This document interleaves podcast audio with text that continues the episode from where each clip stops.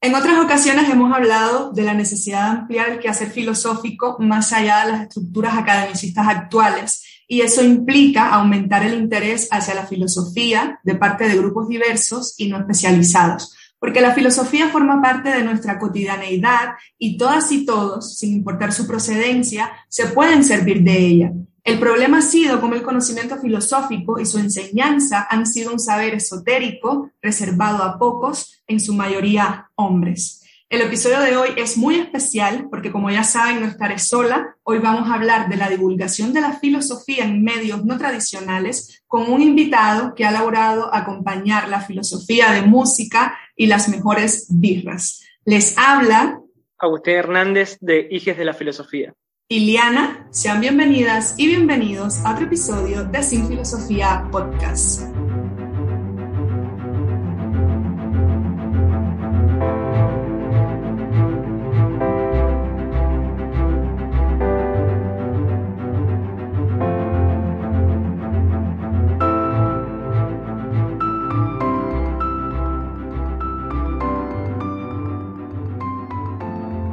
En otro episodio y estoy súper emocionada de compartir esta plática con Agustín Hernández, que es profesor de filosofía, columnista de radio, filósofo práctico y administrador de la página de Instagram Hijes de la Filosofía y el podcast Filosofía para todo público en Spotify.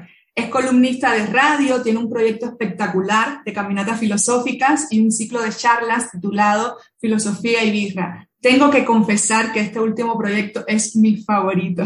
Hola Agustín, ¿cómo estás? Muchas gracias por acompañarnos hoy y aceptar mi invitación. Igualmente, bueno, muchas gracias a vos por la invitación. Realmente me siento muy emocionado por, por este lugar y por este espacio que se da, sobre todo porque somos dos habitantes latinoamericanos, entonces un poco se está cumpliendo un sueño histórico con esto. Así que desde ya, bueno, muchas gracias. Y sí, bueno, este proyecto realmente convocó mucha gente, sobre todo porque, como un poco nombrabas al principio, se empieza a desestructurar un poco la filosofía, ¿no? Ya le empezamos a meter birra, música, hablar un poco más distendido, ¿no? Entonces la sacamos un poco de ese lugar eh, tan apartado que es la academia. Muchas gracias, muchas gracias Agustín. Eh, cuéntanos un poco, eh, antes de ya entrarnos quizás más en, esto de, estos proyectos tan, tan increíbles que, llevas a cabo con la divulgación de la filosofía, cuéntanos un poco cómo iniciaste en el mundo de la filosofía y la docencia en particular. Bueno, eh, la cuestión mía con la filosofía siempre fue bastante tensa, podría decirse, ¿no? creo que todos y todas los que hemos tocado la filosofía o quien la hemos ejercido, eh, no podemos darle una respuesta concreta a esto, ¿no? No es lo mismo como, por ejemplo, un médico, un ingeniero, ¿no? Que tiene el, camino súper marcado. Eh, uno cuando estudia filosofía me hace acordar a, una historieta que leí de, de Liniers que dice, bueno, ¿y usted por qué estudió filosofía? Y por las dudas, le responde, ¿no? Bien, entonces eh, la idea de estudiar filosofía para mí es justamente eso, es una búsqueda de encontrar respuestas que no sean taxativas, es decir, que no sean definitivas, sino esa posibilidad un poco que nos da la filosofía de poder construir y construirnos las respuestas y los modos de pensar, ¿no? Un poco la filosofía lo que ha hecho, al menos en mi vida, es mostrarme este abanico de pensamiento, este abanico de posibilidades. Y bueno, uno ya al tener las posibilidades de la mesa, poder tomar y elegir cuál es lo que a uno, lo, que a cada uno le conviene, ¿no? Que muy bien, Agustín. Quizás ahí, pues, en, mi caso también, eh, es decir, mi inicio en el, camino de la filosofía, de, su estudio y demás, eh, tampoco fue así tan marcado. Es decir, eh, pues yo cuando comienzo o antes de estudiar filosofía, pues yo sinceramente no tenía ni idea a, ciencia cierta de qué cosa era la filosofía o qué yo iba a hacer una vez estudiara filosofía.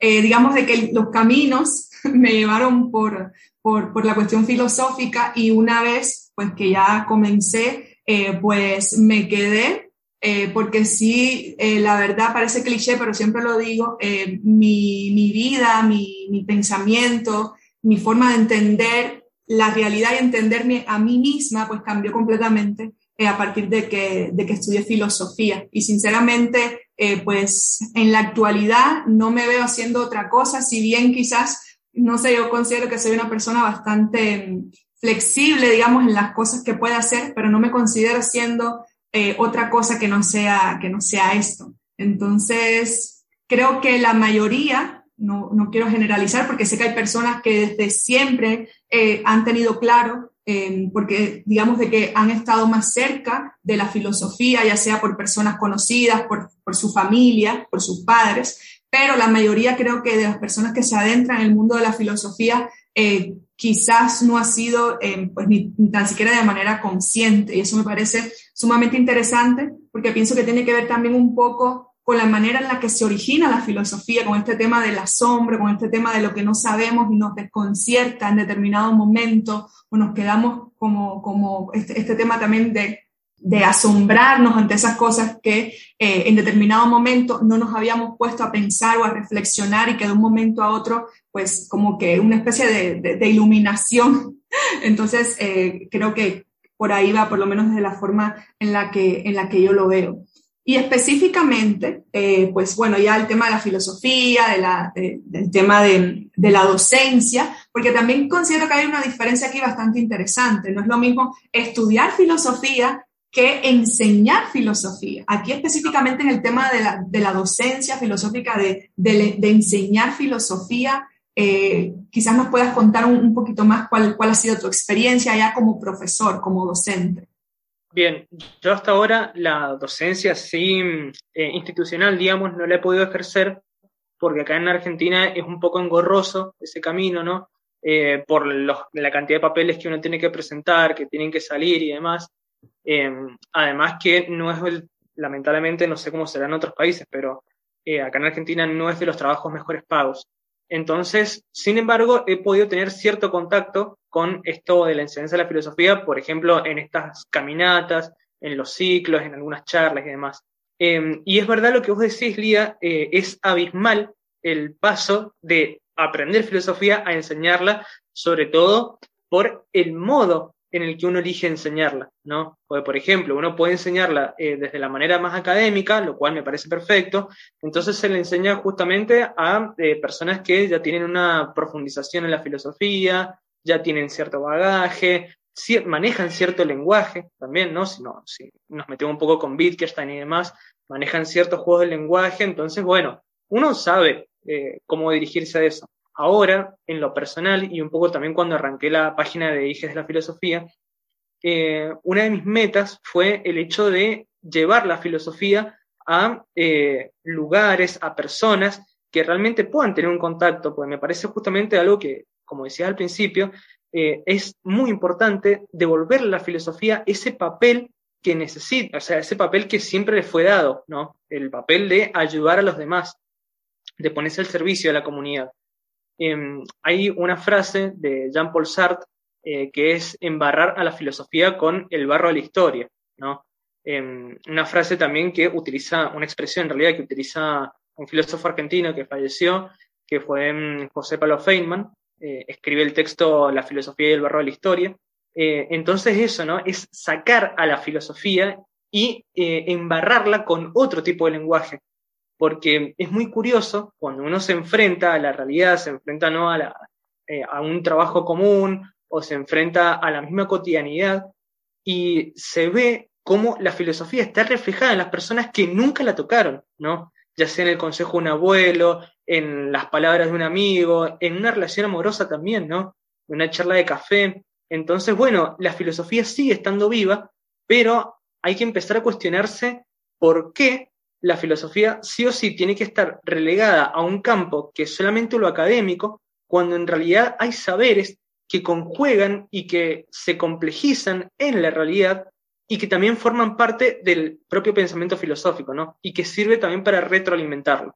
Eso que mencionas me parece sumamente importante, em, lo que mencionas de la docencia eh, y, de lo que implica enseñar filosofía. Entonces, quizás nosotros en, en, este, en el mundo de la filosofía, que es un mundo meramente académico o que está dominado, digamos, en, su mayoría por la academia, es decir, lo que le da legitimidad, y, no solo creo que en la filosofía, sino, digamos, la ciencia, de manera general, está muy dominado por la academia y lo que le da legitimidad o valor a determinado conocimiento o saber, sea científico o no, eh, eh, pues siempre tiene que ser la academia, como que ese, ese espacio educativo institucional o formal, como que siempre está mediando. Y nosotros en filosofía, considero yo, de que e, eso como que se ve de una manera un poco más fuerte o un poco más evidente, ese peso de la academia eh, para darle legitimidad a la filosofía, al conocimiento, al quehacer filosófico y a la enseñanza de la filosofía. Pero coincido mucho contigo en el hecho o por lo menos es una opinión eh, que, tengo, que eh, para enseñar filosofía no necesariamente hay que hacerlo desde una institución educativa eh, formal, no necesariamente hay que hacerlo desde la universidad. Y aquí vamos con la otra pregunta, que es el hecho de la divulgación de la filosofía. Es decir, lo, lo, que, lo que estás haciendo, la labor, desde mi opinión, súper increíble que estás haciendo con la divulgación de la filosofía, que es una forma, por lo menos así yo lo veo, también de enseñar. Es decir, estás enseñando filosofía a través de su divulgación, que es algo que, por supuesto, desde la academia no se tiene muy en cuenta.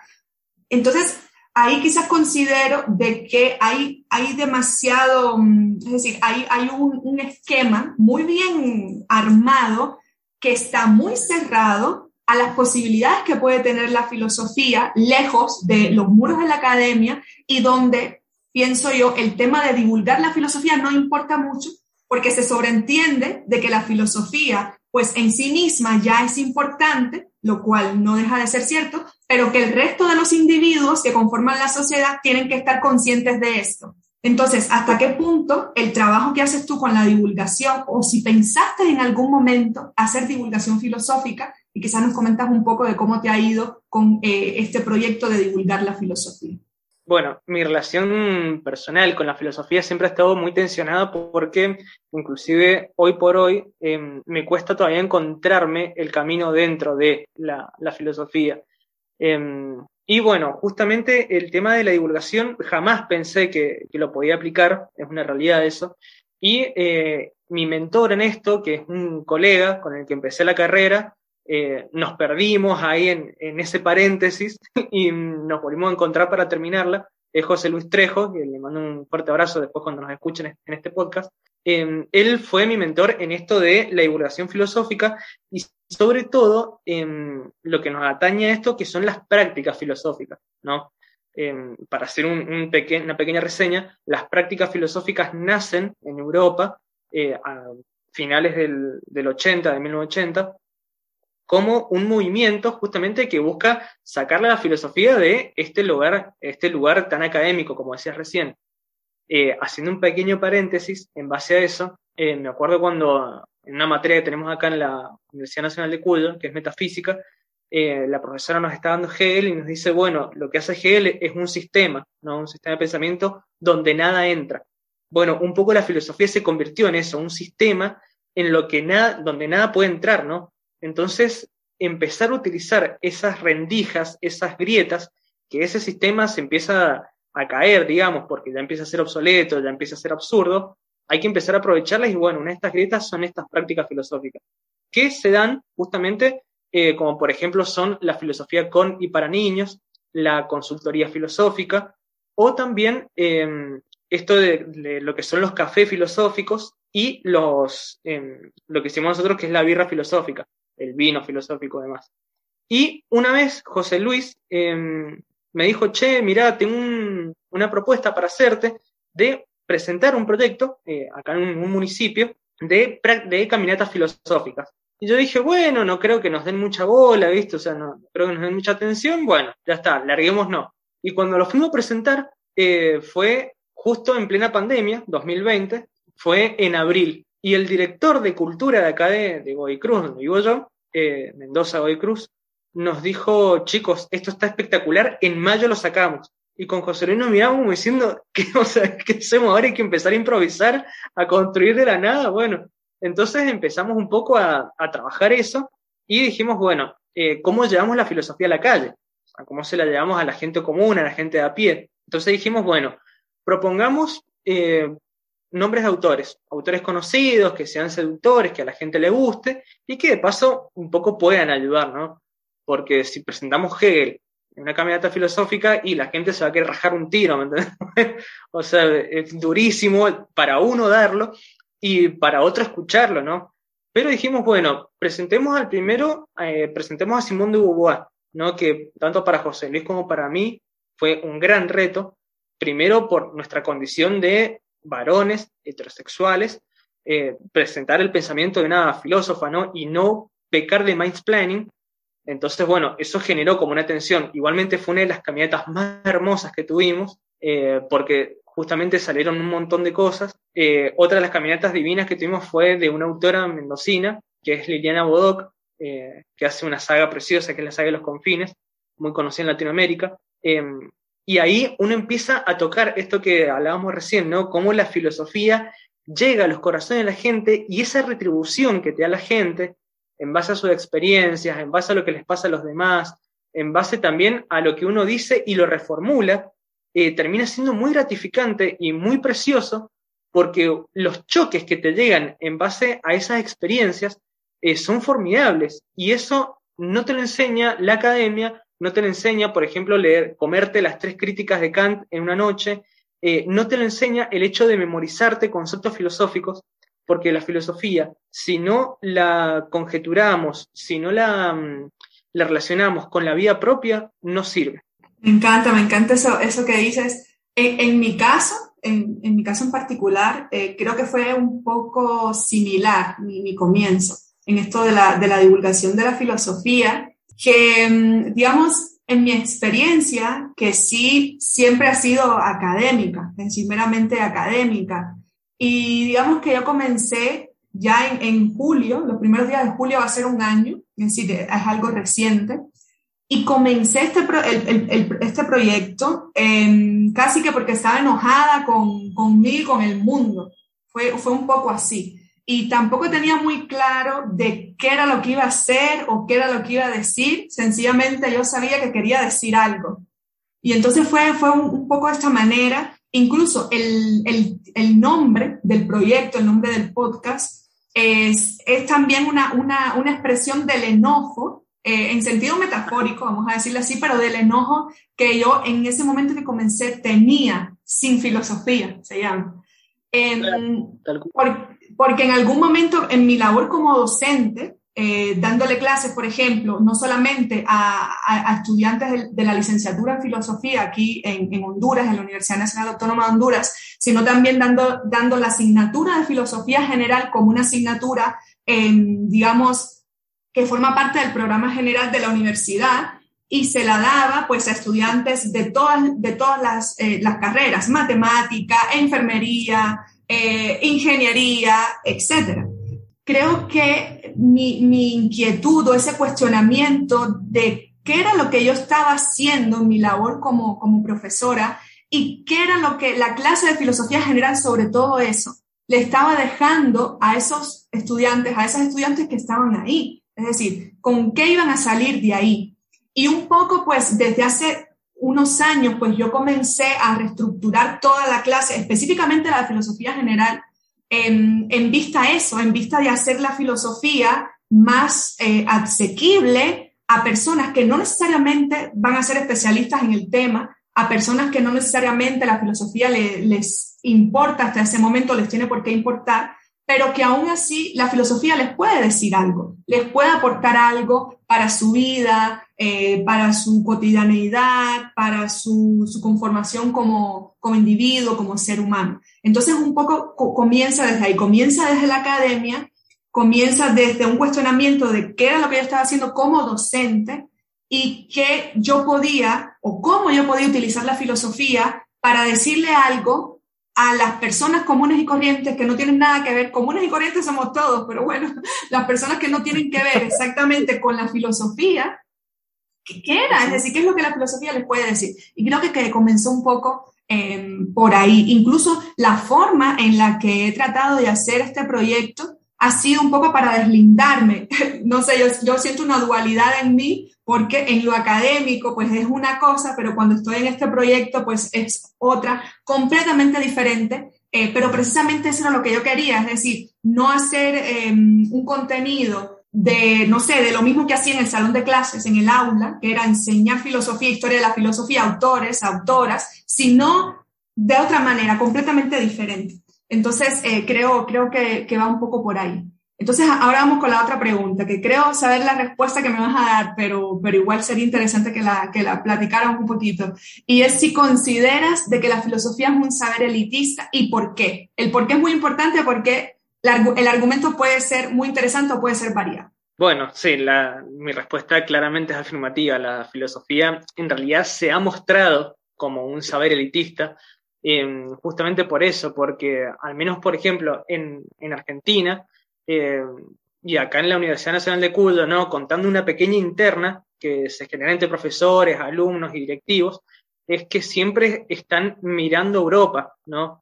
Es decir, te exigen, por ejemplo, que tenés que saber un idioma moderno como alemán, como francés, eh, y no todos tenemos la posibilidad, ni siquiera las ganas, por eh, desde lo más eh, subjetivo. Yo no tengo ganas de aprender alemán, me reventé la cabeza estudiando griego y latín, y casi muero en ese proceso. Em, imagínate aprender alemán, no tengo ni ganas de hacerlo, o algún idioma eh, moderno. Si bien, ojo, son instrumentos, los cuales hiper recomendables si uno quiere exportarse y salir, que me parece perfecto, em, hay otras cosas también que es necesario aprenderlas, sobre todo en una carrera de filosofía, ¿no? Como esta capacidad de, bueno, llevar la filosofía a otro lugar.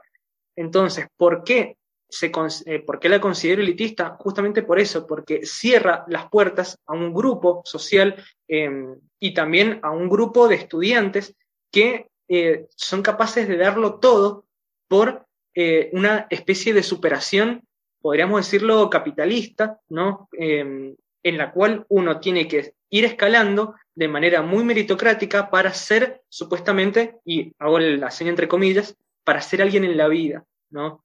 Y eso es un poco la tensión que me genera, ¿no? Eh, el hecho de decir, bueno, yo siendo profesor de, filosofía, ¿cómo puedo ejercerla? ¿no? Que no sea netamente la docencia. No por menospreciar el camino del docente, porque me parece precioso. Sin embargo, ahora que he podido tocar la filosofía desde otro lado, desde la radio, por ejemplo, de estos, desde estas charlas que, se han dado y estos proyectos, bueno, ¿cómo poder construir algo desde otro lado? ¿no? Em, entonces, bueno, la filosofía, eh, ya resumiendo un poco, sí se ha mostrado como un saber elitista porque justamente cierra muchas puertas, puertas que nosotros, la nueva generación de filósofos, filósofas y filósofes, somos los que tenemos que romper, las que tenemos que abrir. Un poco eh, retomando, quería decir algo que, de lo que hablaste de tu nombre o el bautismo que tuviste con, con Sin Filosofía Podcast, nos hicieron leer un texto eh, de Max Horkheimer que es la función social de la filosofía. Y Horkheimer tiene una frase en ese texto que me ha marcado la vida, que dice, la tarea de la filosofía es hacer constructivo lo destructivo, ¿no? Tomando un poco esa experiencia tuya de cómo pudiste construir algo a partir de la destrucción, ¿no? De la deconstrucción de tu trayectoria y de tu manera de enseñarla y de habitar la filosofía. Estaba pensando ahora que estabas, que estabas haciendo eh, eh, ese comentario del tema educativo y, coincido bastante porque la filosofía usualmente se ha visto desde un punto de vista educativo, pero formal o institucional. Entonces, la educación quizás en los países desarrollados no necesariamente es así, aunque en un trasfondo sí, porque por ejemplo, hay muchos países que son desarrollados y la mayoría de las personas no llegan a un nivel universitario porque hay otras prioridades. Sobre todo en América Latina, la educación, a diferencia de lo que muchas y muchos pueden pensar, es un privilegio. La educación es elitista. Yo, que radico aquí específicamente en Honduras, en Centroamérica, educarse, formarse y ni hablar de a un nivel universitario es un privilegio es un privilegio, entonces es elitista. Y como, como bien estábamos comentando, a la filosofía estar enclaustrada en la educación institucional, sobre todo la universitaria, está dejando por fuera a un público, a la mayoría de, los individuos de la sociedad y a problemáticas reales a las que esos individuos se están enfrentando constantemente. Entonces, considero de que la cuestión elitista comienza o se origina un poco de, eso, de la cuestión educativa y del acceso que muchas y muchos tienen a esa educación institucional o formal. Entonces, la divulgación de la filosofía, y ahí un poco vamos con, con la otra pregunta, ¿qué importancia tiene para ti? Es decir, ¿cuál es la importancia para ti de divulgar la filosofía y no de divulgarla en cualquier lugar, sino de divulgarla en medios que no son tradicionales, a diferencia de, lo que se hace en las instituciones educativas formales? Bueno, me parece una tarea vital, no solo porque la filosofía ya eh, se, se tiene que descentralizar, si bien es un proceso que se ha estado llevando a cabo muy fuerte, ya por ejemplo un poco con la visión que de poner en juego otro tipo de filosofías, ¿no? Ya sea de filosofía del feminismo, filosofías eh, de Latinoamérica, las filosofías orientales y demás, sino porque me parece muy importante el hecho de poder tener conexión con la realidad, ¿no? En esto que vos hablabas de, de que hablamos recién, de que la filosofía es elitista, es elitista no solamente porque es un privilegio, porque acá en Argentina eso es una realidad, o sea, más allá de que en Argentina la universidad, la mayoría de las universidades son, eh, son nacionales, son estatales, es decir, gratuitas. Em, más allá de eso, llegar a un nivel universitario realmente es un privilegio, porque como decís, hay que eh, esforzarse, uno tiene por las condiciones económicas que se viven hoy por hoy en Argentina, Em, uno tiene que salir a laburar, ¿sí? tiene que salir a trabajar, a buscar el pan y demás, pero además em, descentralizar la filosofía nos conecta con algo que es la, eh, la realidad de pie, ¿no? Pensemos lo siguiente, acá en Argentina muchas veces las universidades, por ese elitismo, generan una burbuja, ¿no? Que te separa de la realidad. Si vos pisás, por ejemplo, la Universidad Nacional de Cuyo, acá nosotros tenemos un campus en donde literalmente es un feudo, ¿sí? Pues tenés todo cerrado y del otro lado, pero pegado a la universidad, hay un barrio marginal, ¿no? Entonces, como, bueno, la universidad pública se esconde o se va a un lado donde lo marginal no la pueda tocar, ¿no? Entonces ese contacto con la otredad, con lo diferente, con lo que está afuera, no lo tiene o no lo quiere tener en realidad. Pues no, no es que no tenga la posibilidad de hacerlo. Entonces es curioso que descentralizar la filosofía se tenga que convertir en una de las tareas vitales y sobre todo de empezar a trabajarlo desde ahí, porque como bien decíamos recién, la filosofía mm, académica se ha venido trabajando durante toda la historia. Es decir, si nos ponemos a hilar un poco más finos, eh, la filosofía académica tiene 2000 años, un poco más, porque justamente se ha estado trabajando desde el inicio.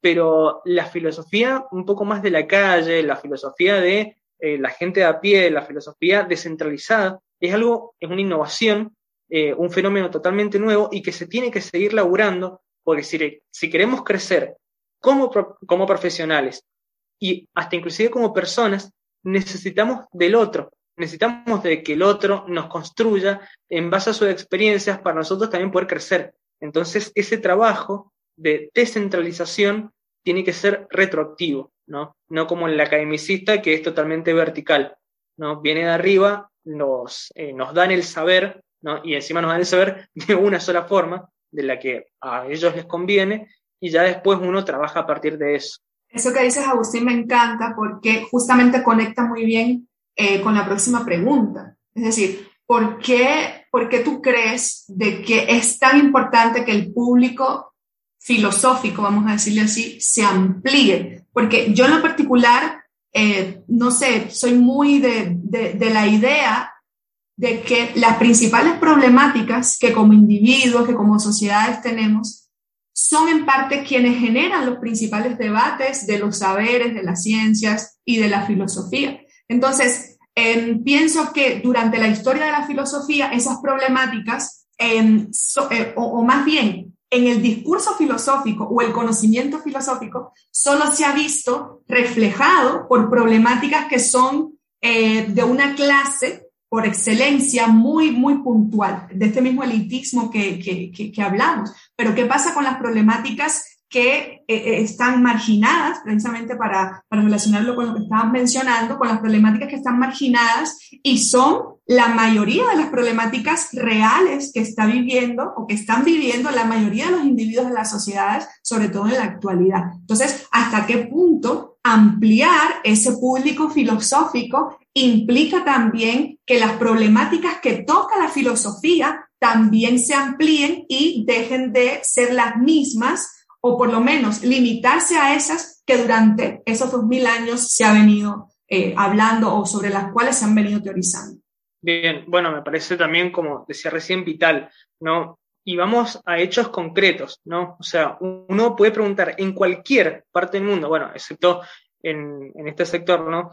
Eh, pero en cualquier parte del mundo, cuando se ve filosofía africana, la filosofía afrodescendiente está totalmente marginada, en qué parte de la carrera, en alguna de las grandes universidades, ¿no? Eh, se ve filosofía oriental, o inclusive acá en Argentina, bueno, en, la, en las otras universidades de acá de las provincias, ¿no? Pero en la UNC no se ve filosofía feminista, no, no se ve, o sea, vimos una sola vez a Simone de Beauvoir por una profesora que fue excelente, pero nada más, ¿no? Entonces, ampliar el espectro del público que tiene que tocar la filosofía es vital para poder también romper con los esquematismos intelectuales que venimos trayendo, con esa normalización del pensamiento.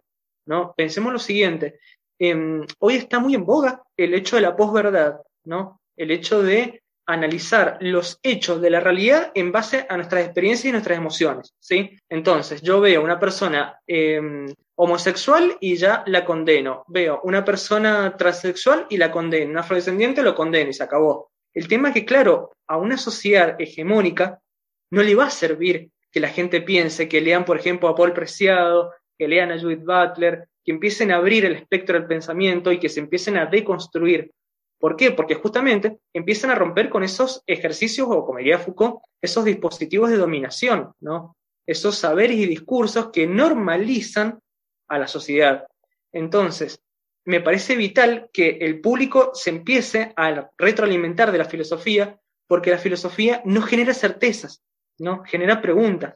Entonces, una pregunta es una semilla que empieza a romper ese gran castillo que nosotros denominamos como sistema de pensamiento. Entonces, obligarnos a pensar, obligarnos a tensionarnos, a encontrar los límites de nuestra existencia y nuestro pensamiento, nos ayuda justamente a crecer.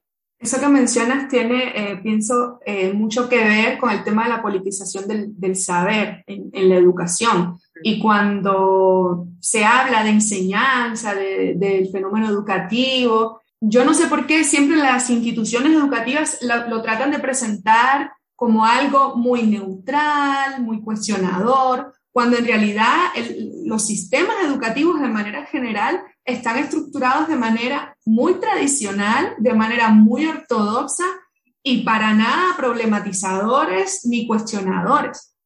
Entonces, eh, aquí, eh, eh, pues, esta otra forma de, enseñar, esta otra forma de hacer llegar em, este, los diversos tipos de conocimiento, en el caso nuestro, el conocimiento filosófico, a un público pues, pues más amplio, también está implicando que la forma en la que se está educando o la forma en la que se está enseñando se esté transformando con esto del desarrollo de las nuevas tecnologías. Entonces, em, esta divulgación educativa que se está haciendo no formal en las redes sociales, en el caso nuestro de, la filosofía, pienso que está creciendo de manera bastante vertiginosa. ¿Tú crees que eh, esta forma en la que se está aprendiendo eh, está cambiando?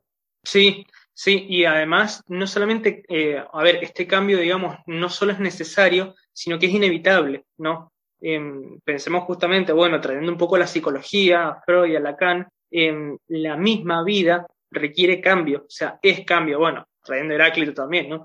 Pero mm, claro que está cambiando. El problema, me parece que acá viene lo importante, es que es la responsabilidad que tienen ciertos productores de saber, en este caso de las a través de las nuevas tecnologías y demás, y lo que se hace a través de, diferentes plataformas, es la responsabilidad que hay a través de ese saber, ¿no? Porque está bien, uno puede descentralizar los conocimientos, descentralizar los conceptos, explicar cuestiones muy difíciles en la filosofía de una manera accesible. Sin embargo, uno siempre tiene que tener en cuenta una responsabilidad profesional conforme a quien está mm, dándole esto, ¿no? Y eh, para fundamentar estas nociones que estoy planteando, los ejemplos en la historia, eh, bueno, brotan, ¿no? Por ejemplo, miremos lo que pasó en Alemania cuando se malentendió Nietzsche, ¿no?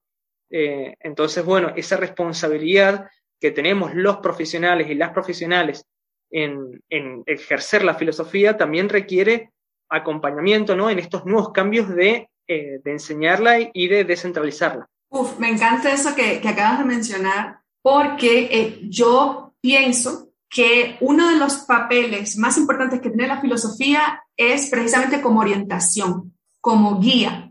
Y en ese sentido, considero de que también eh, eh, siento yo que la filosofía está teniendo, pero por supuesto necesita eh, desarrollar mucho más una especie de revolución en la manera en la que se filosofa, que muchas veces ha estado atado precisamente a, a esta cuestión de instrucción a esta cuestión dogmática y por mucho tiempo la historia de la filosofía ha sido eh, limitada o la filosofía ha sido limitada a la historia de la filosofía y a instruir en la manera en la que determinados pensadores, casi siempre, pues como ya sabemos, hombres occidentales, blancos, han pensado sobre la realidad, sobre determinados fenómenos de la realidad. Entonces, la escuela tal, la corriente más cual, el pensador eh, tal. Entonces, eh, no sé, por lo menos yo lo viví por mucho tiempo así, eh, la filosofía entendida como una especie de conflagración, como una especie de guerra,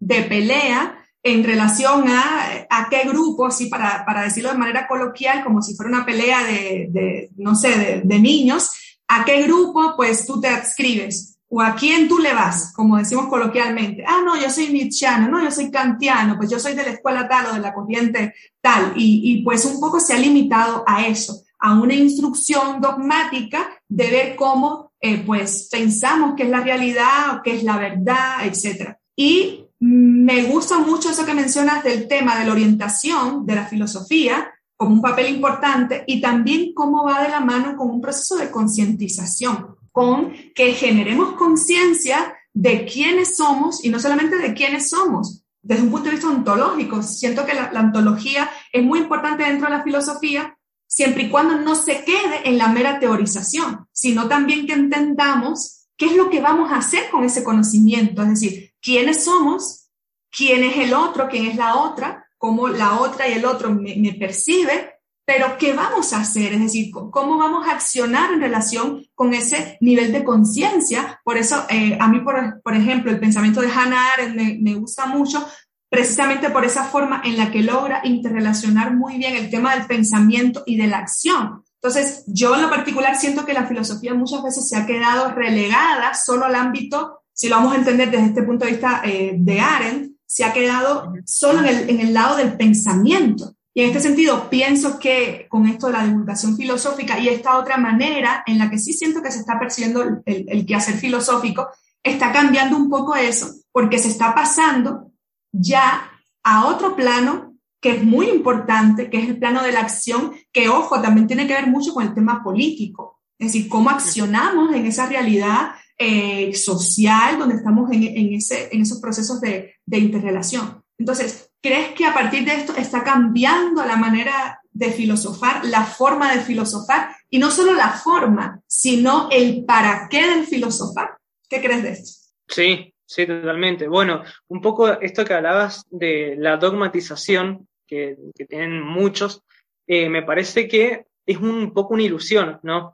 Eh, porque eso viene muy de la tradición occidental, de que todo tiene que ser eterno, inmutable, nada tiene que cambiar, pero en realidad, ojo, eh, siempre en la carrera, al menos en la trayectoria filosófica, digámoslo así, para no decir carrera, en, nuestras trayectorias de filosofía siempre va a haber un pensador o pensadora que nos agarre más, ¿no? Que por ejemplo, un día yo che, descubrí, a mí me pasó que descubrí a Dussel y tenía el estandarte de Dussel a capa y espada, Em, y después, por ejemplo, dije, bueno, eh, empecé a encontrar a otros pensadores, ¿no? Después descubrí a Hannah Arendt y Hannah Arendt, bueno, me voló la cabeza. Eh, después dije, che, ¿qué, ¿qué onda con Sartre? Y bueno, después em, empecé con, con ese estandarte, ¿no? Pero bueno, son momentos. Sin embargo, esta capacidad de reflexión de la filosofía, claro que está cambiando, se empieza a poner diferente, ¿no? Eh, se empieza a abrir los horizontes del pensamiento, que me parece una cuestión necesaria e inevitable también justamente por esto que hablábamos del cambio. Eh, cambiar es algo inherente del ser humano, más allá de que no lo querramos hacer. Eh, sin embargo, me parece que es importante darle bola, ¿sí? darle importancia a esos cambios que se generan en nuestra manera de reflexionar y además en cómo los otros y las otras reflexionan, porque un poco lo que está generando esta explosión de la filosofía, que ha aparecido en series, que ha aparecido en otras plataformas como Instagram, Twitter y demás, un poco lo que genera es que la filosofía, al llegar al alcance de todos, muchas personas se han puesto a reflexionarse, ¿no? Em, y esto me parece muy importante, que hablabas del ontológico, es muy necesario cuestionarse también desde lo ontológico y lo político el lugar que uno ocupa, ¿no? Ya sea en la existencia, ya sea en la sociedad, ya sea en su trabajo o su profesión, ¿no? Em, ¿Qué lugar ocupamos y proyectarnos ante eso, ¿no? Bueno, elegimos el lugar o tenemos este lugar que nos tocó por cuestiones de coincidencia, bueno, ¿hacia dónde queremos ir? ¿Qué es lo que vamos a hacer con ese pasado que tenemos y cómo vamos a construir el futuro que nos espera? Lo que mencionas, el cambio, em, es algo muy interesante porque precisamente hemos venido hablando de cómo todo esto de la politización de, la educación, del saber, todo esto del tema clasista, sí considero muy en lo particular de que em, aún seguimos, por supuesto, porque es algo que no se puede hacer de la noche a la mañana, pero que aún seguimos también con ese sesgo, porque somos producto de, esas estructuras. Ahora bien, llevar el tema de la divulgación de, un saber, vamos a decirle así, tan, tan complicado como el filosófico, no es algo fácil. Por lo, menos yo así lo, lo, he sentido, lo he percibido eh, eh, a partir de mi experiencia, precisamente porque la filosofía en esa, en esa tradición sumamente de seriedad, por cierto, los otros días vi un post que hiciste sobre el tema de la risa y la filosofía, que me encantó ese post.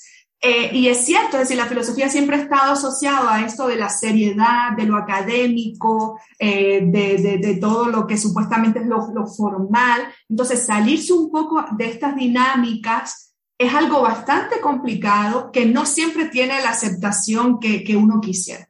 Entonces, ¿cuáles han sido, si has tenido, Estoy segura que sí, pero bueno, si, eh, ¿cuáles han sido, digamos, esos mayores retos a los que tú te has enfrentado al momento de divulgar la filosofía de la manera en la que tú en lo particular lo haces con, tus proyectos? Y también los mayores logros que tú consideras que has tenido, ya sea a nivel individual o, o como lo quieras expresar. Bueno, mayores retos creo que han sido dos eh, muy importantes. Uno, eh, he sido yo mismo el mayor reto, ¿no? Porque mm, eh, un poco también con esto que hablamos de nuestra tradición, ¿no? Eh, venimos por una tradición académica en donde justamente esto, no nos podemos equivocar, no nos podemos reír, no podemos caer en ridículo, ¿no? Un poco lo que hace la, la raíz y la filosofía es eso, ¿no? Es dejarnos en, en ridículo em, y reírnos un poco de eso, ¿no? O sea, uno se equivoca en filosofía y es trágico, es lo peor que puede pasar, cayó un meteorito y partió la Tierra porque vos te equivocaste explicando mal la dialéctica de Hegel, ¿viste? Entonces, es nefasto, ¿no?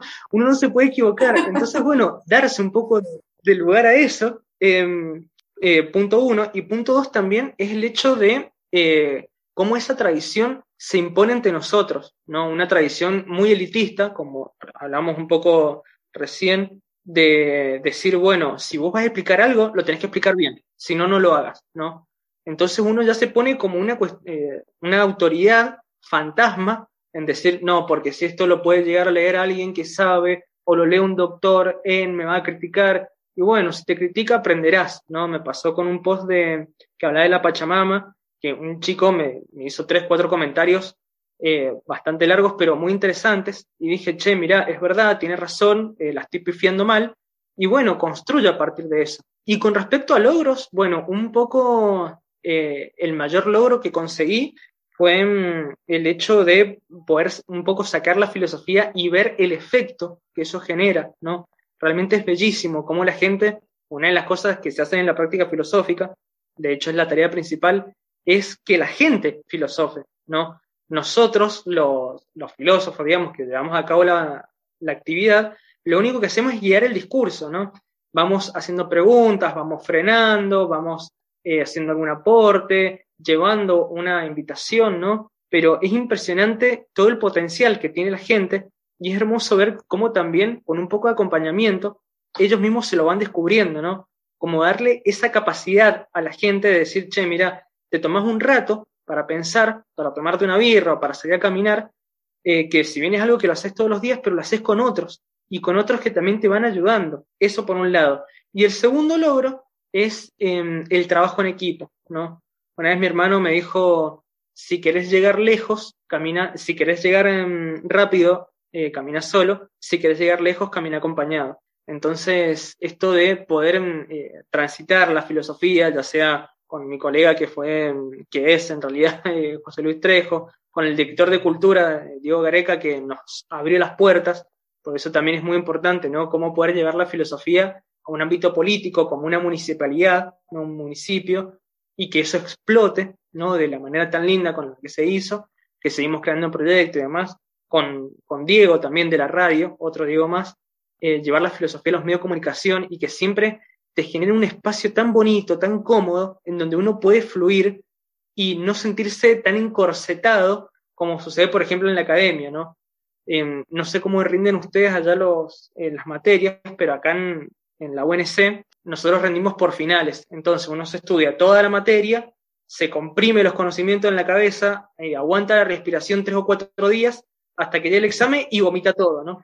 Entonces, en ese vómito, si uno la pifia, se dice algo mal, listo, chau, te, te desaprueban y se acabó. Y eso es realmente horrible, ¿no? Y ahí también genera un poco ese elitismo, porque uno eh, le enseñan, al menos la cultura de acá mm, de la, de la UNC, te enseña que si no te sabes toda memoria, te lo sabes a rajatabla y lo decís con los puntos y las comas con las que los tiene el texto, no sabes.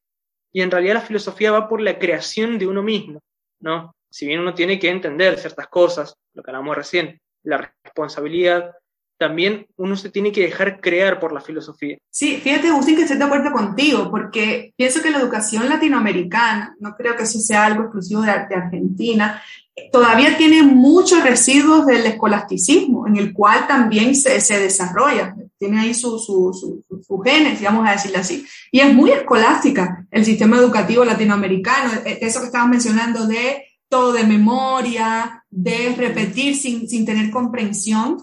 Y, y, yo soy muy de la idea, y, tú lo has dicho con otras palabras también en, en, en lo que hemos venido hablando, de que lo importante no es tanto enseñar filosofía, sino enseñar a filosofar. Entonces, ¿hasta qué punto los sistemas educativos que enseñan filosofía están enseñando a, filosofar. Y también lo que mencionabas me parece muy importante, cómo se está evaluando esos procesos de, digamos, de, enseñanza y aprendizaje, porque estamos evaluando si alguien sabe algo de filosofía, lo que mencionas en un examen donde todo lo decimos de memoria y al otro día pues ya no nos acordamos de nada. Entonces, ¿qué pasa con eso?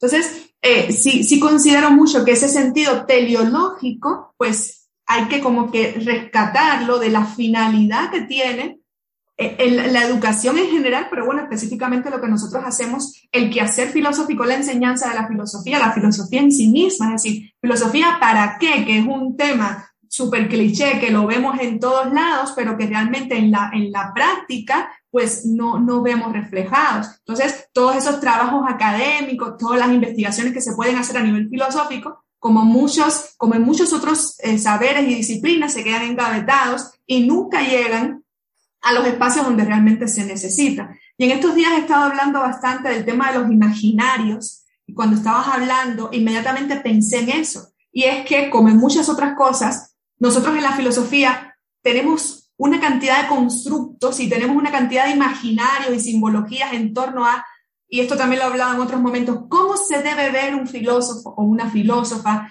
qué es lo que supuestamente debe hacer un filósofo o una filósofa, cómo debe enseñar, qué autores o autoras debe conocer. E, es decir, entonces todos estos imaginarios hacen que a fin de cuentas eh, todo sea de, no sé, para, para decirlo así de manera coloquial, todo sea de un poco de mentira, un poco de, como decimos en, en, mi país, un poco de cartón, es decir, lo empujas y se derrumba todo, porque al final no hay nada eh, eh, esencial, es decir, no hay una construcción, no hay un entendimiento, no hay una concientización, sino que todo es apariencia, es decir, aparentar que esa filosofía desde hace mucho tiempo es más importante que saber realmente, y pienso yo muy en lo particular que saber filosofía no implica que te sabes al dedillo todos los autores y autoras de este mundo, porque eso es prácticamente imposible, todos los sistemas filosóficos al dedillo, sino eso que hablabas del proceso. Es decir, de, que el conocimiento filosófico es construcción, como todo conocimiento, y se va haciendo de a poco. Que lo importante es de, quizás de estructurar un poco esa idea de que el filósofo es el todólogo o la filósofa que lo sabe todo y que nunca se equivoca, un poco bajar esos egos que creo que están muy presentes en el ámbito filosófico en el ámbito de la academia, y entender es el conocimiento como una construcción, como trabajo en equipo. Pienso que eso es algo también coincido contigo que es fundamental. La divulgación filosófica es cierto que ayuda mucho con este tema del trabajo en redes, eh, no solamente digitales, sino en redes de pensamiento y compartir las experiencias que se están viviendo y lo que se está haciendo en otras regiones. Eh, considero o pienso de, lo que he podido ver que Argentina eh, siento que nos está sacando un poco la, la delantera a nivel latinoamericano Em, en esto de la divulgación filosófica y sí considero de que es importante que, que, compartamos de estas experiencias porque hay muchas cosas eh, sobre las cuales podemos aprender y hay muchas cosas em, también que es, importante que visibilicemos para ver cómo juntos y juntas podemos estar construyendo. Entonces, quizás si nos hablas un poquito más a fondo de todos estos proyectos de divulgación filosófica en los que estás y los que se están haciendo en, tu región, que, que, que es Mendoza, en, en, Argentina. Pienso que sería bonito. Hoy por hoy eh, los proyectos se han, se han estancado un poquito, bueno, por propias cuestiones de la vida, sin embargo, eh, me parece importante sí resaltar lo siguiente, un poco a modo de consejo que, les puedo dejar a, la gente que nos escucha, es que mmm, para hacer un proyecto de filosofía lo único que se necesita es largarse es tocar puertas, es armarlo y hacerlo, hacerlo sobre la marcha, ¿no? Eh, porque las ideas de filosofía no solamente son muy creativas, porque estoy seguro que todas las personas que nos estén escuchando y tengan una semillita ahí, que la estén pensando, la estén craneando, eh, la pueden hacer, sino que además son muy seductoras, ¿no? Presentar esto eh, como proyecto, digamos, eh, ya sea en un café filosófico, ¿no? Ir a un café y decir, che, mira, nosotros hacemos esto, la gente lo va a alargar, ¿no? Ya sea en radio, en algún medio de comunicación y demás. Un poco, bueno, nosotros lo que hicimos acá en Mendoza, bueno, con esto de las caminatas fue justamente eso. La actividad de la caminata fue plantear un pequeño recorrido, ¿no? Ponerle que haya sido un kilómetro de caminata. Nosotros tenemos unos caminitos acá que son las ciclovías que mm, eh, recorren un poco todo el municipio de Cruz. Entonces, bueno, elegimos un trecho con mi compañero y hacíamos paradas, ¿no? Eh, paradas filosóficas. Entonces lo que hacíamos con los pensadores era, en el inicio, hablar un poco del pensador, de su vida, de sus obras, y dábamos 10 frases, ¿no? Que la gente podía elegir. Entonces se las mandábamos al WhatsApp o se las imprimíamos y eh, la gente iba reflexionando esas frases, elegía algunas, se debatían en esas paradas y después hacíamos un cierre. Y con lo de la cerveza filosófica, eh, hablamos con José Luis y decíamos, bueno, mira, eh, el tema de hablar de pensadores está bueno, pero sigue siendo un poco elitista, ¿no? Porque ahí se venía gente que alguna voz del pensador tenía. Entonces decíamos, bueno, hablemos sobre cosas un poco más eh, culturales, ¿no? Entonces hablamos, no sé, por ejemplo, che, ¿qué pasa con el tango y la filosofía que no se habla? ¿O qué pasa, por ejemplo, con el rock nacional? ¿no? Acá en el rock nacional tenemos a, a cantautores muy buenos como Spinetta, como Cerati, que tienen una pluma y tienen una música que es preciosa, y decir, bueno, hablemos un poco de eso, que toda la gente lo conoce y tienen algo para decir. Entonces, un poco también, y esto se lo digo a los colegas y las colegas que me estén escuchando, la gente en las actividades siempre tiene algo para decir. Nosotros, como eh, filósofos y filósofas, lo único que hacemos es darles la posibilidad de hacerlo, ¿no? Darles la posibilidad de hablar. Entonces, un poco también las actividades que se generen y que se van a empezar a generar ahora con la filosofía es básicamente eso, dar la posibilidad de que tengan un lugar en los que no se sientan juzgados y que puedan hablar de lo que sienten, de lo que piensen y de lo que filosofen. Quizás, Agustín, nos puedes compartir eh, las redes sociales en las que están inscritos tus proyectos, tus cuentas personales, no sé lo que quieras compartir. Sí, bueno, eh, antes que eso, primero agradecerte porque ha sido una experiencia hermosa. Eh, más allá de que si bien han tocado algunos temas académicos, le he pasado espectacular eh, y ha sido bastante catárquico hablar de esto eh, y hablar con una persona tan especial como vos, así que primero muchas gracias. Y segundo, bueno, me pueden seguir por Spotify eh, como Filosofía para todo público. ahí también subo mis programas de radio, que, voy haciendo y por la página de Hijes de la Filosofía. Eh, ahí también tienen mi cuenta personal y bueno, eh, siempre que quieran hacer algún proyecto o algo, estoy con las puertas abiertas para, para que lo hagamos, ya sea internacionalmente, que lo podamos hacer vía Meet o si hay alguien de Argentina y Mendoza que me esté escuchando y quiera que lo hagamos algo, bueno, las puertas están más que abiertas. Muchas gracias, Agustín. Yo también la pasé muy bien en, en la plática. Eh, muchas gracias por, por tus palabras. Eh, siempre he seguido de muy, digamos, siempre he seguido muy de cerca tu contenido, todo lo que haces.